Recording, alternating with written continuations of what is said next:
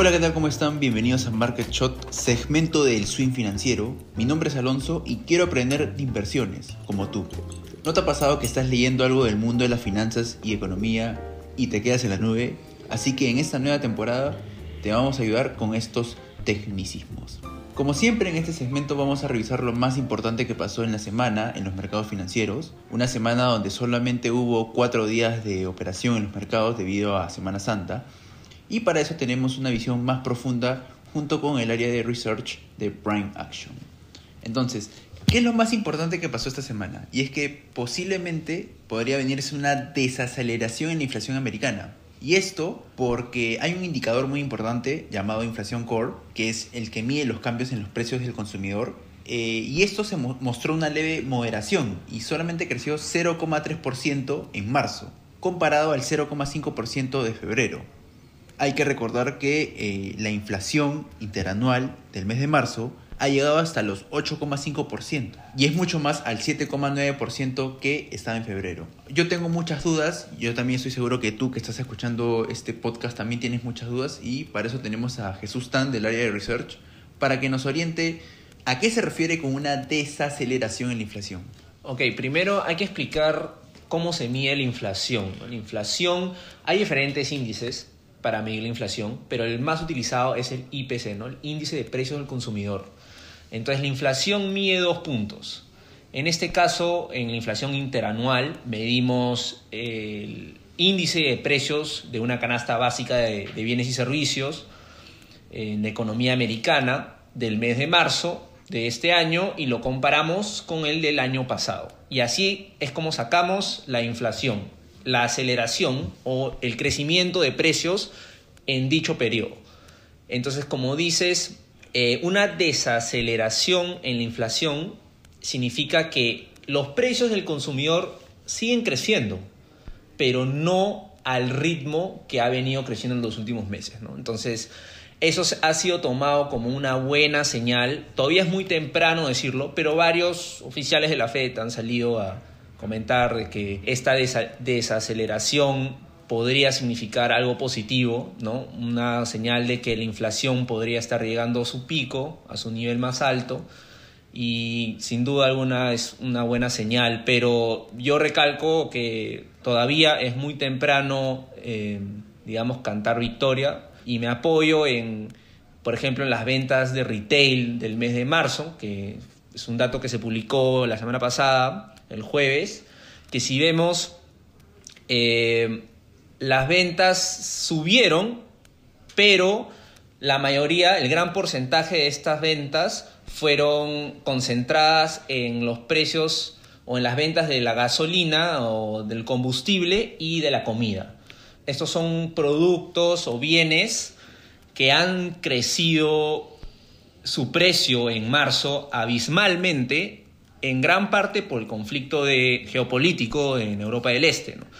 Entonces, si bien ha crecido las ventas de retail, han crecido por estos productos o estos sectores en específico, que no es un buen, un buen medidor porque combustible y comida la gente siempre tiene que consumir, entonces no es un buen indicador. En cambio, si vemos y desglosamos eh, los otros sectores como eh, ropa, eh, y muebles, electrodomésticos, todos esos sectores han mostrado una caída en las ventas.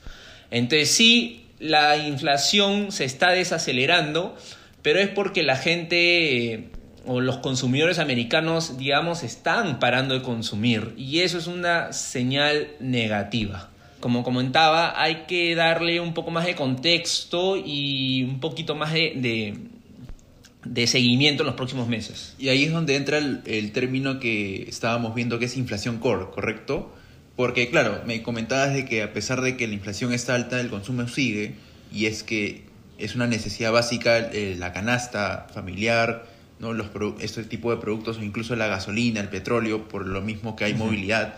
Entonces, eso sí, concuerdo que va a seguir, pero que también hay, la gente también siento que está guardando sus ahorros y no quiere gastarlos en otro tipo de servicios, por lo mismo que la inflación es alta y esperan que baje. Correcto. Hay dos métricas de inflación muy importantes. ¿no? La, métrica de inflación general, que es la que todo el mundo se, la más popular dentro de los, medios de comunicación. Y la otra es la inflación core, ¿no? que básicamente es como la inflación general, pero excluye los sectores más volátiles, ¿no? los sectores cuyos precios se mueven con mucha volatilidad y eso incluye el sector de energía, los precios de combustible, etcétera, y los precios de las comidas, este, que también se mueven volátilmente. Entonces, básicamente, la inflación core excluye estos sectores volátiles y se concentra en los, en los sectores eh, menos volátiles eh, y, por así decirlo, más, con productos más durables, ¿no? Entonces, lo que hemos visto es que la inflación core se ha desacelerado, pero es por lo mismo que mencionas, ¿no? Que se ha desacelerado porque gran parte del consumo o gran parte de, los ingresos de las personas americanas se está yendo todo a, a los precios de la energía, a pagar por combustible, pagar por, por comida, etcétera, ¿no? Que son bienes necesarios que sí o sí la gente va a tener que seguir consumiendo. Entonces, claro, o sea, está habiendo una desaceleración en la inflación core, pero por esos motivos. O sea, lo tomaríamos más como que la gente está consumiendo menos en electrodomésticos, en estos productos este, más durables, porque todo o gran parte de, del ingreso de las personas se está yendo para pagar por combustible que está más caro, por comida que está más caro, ¿no? Mm, Correcto, me queda muy claro. Eh, muchas gracias Jesús por esta enseñanza que nos has dado.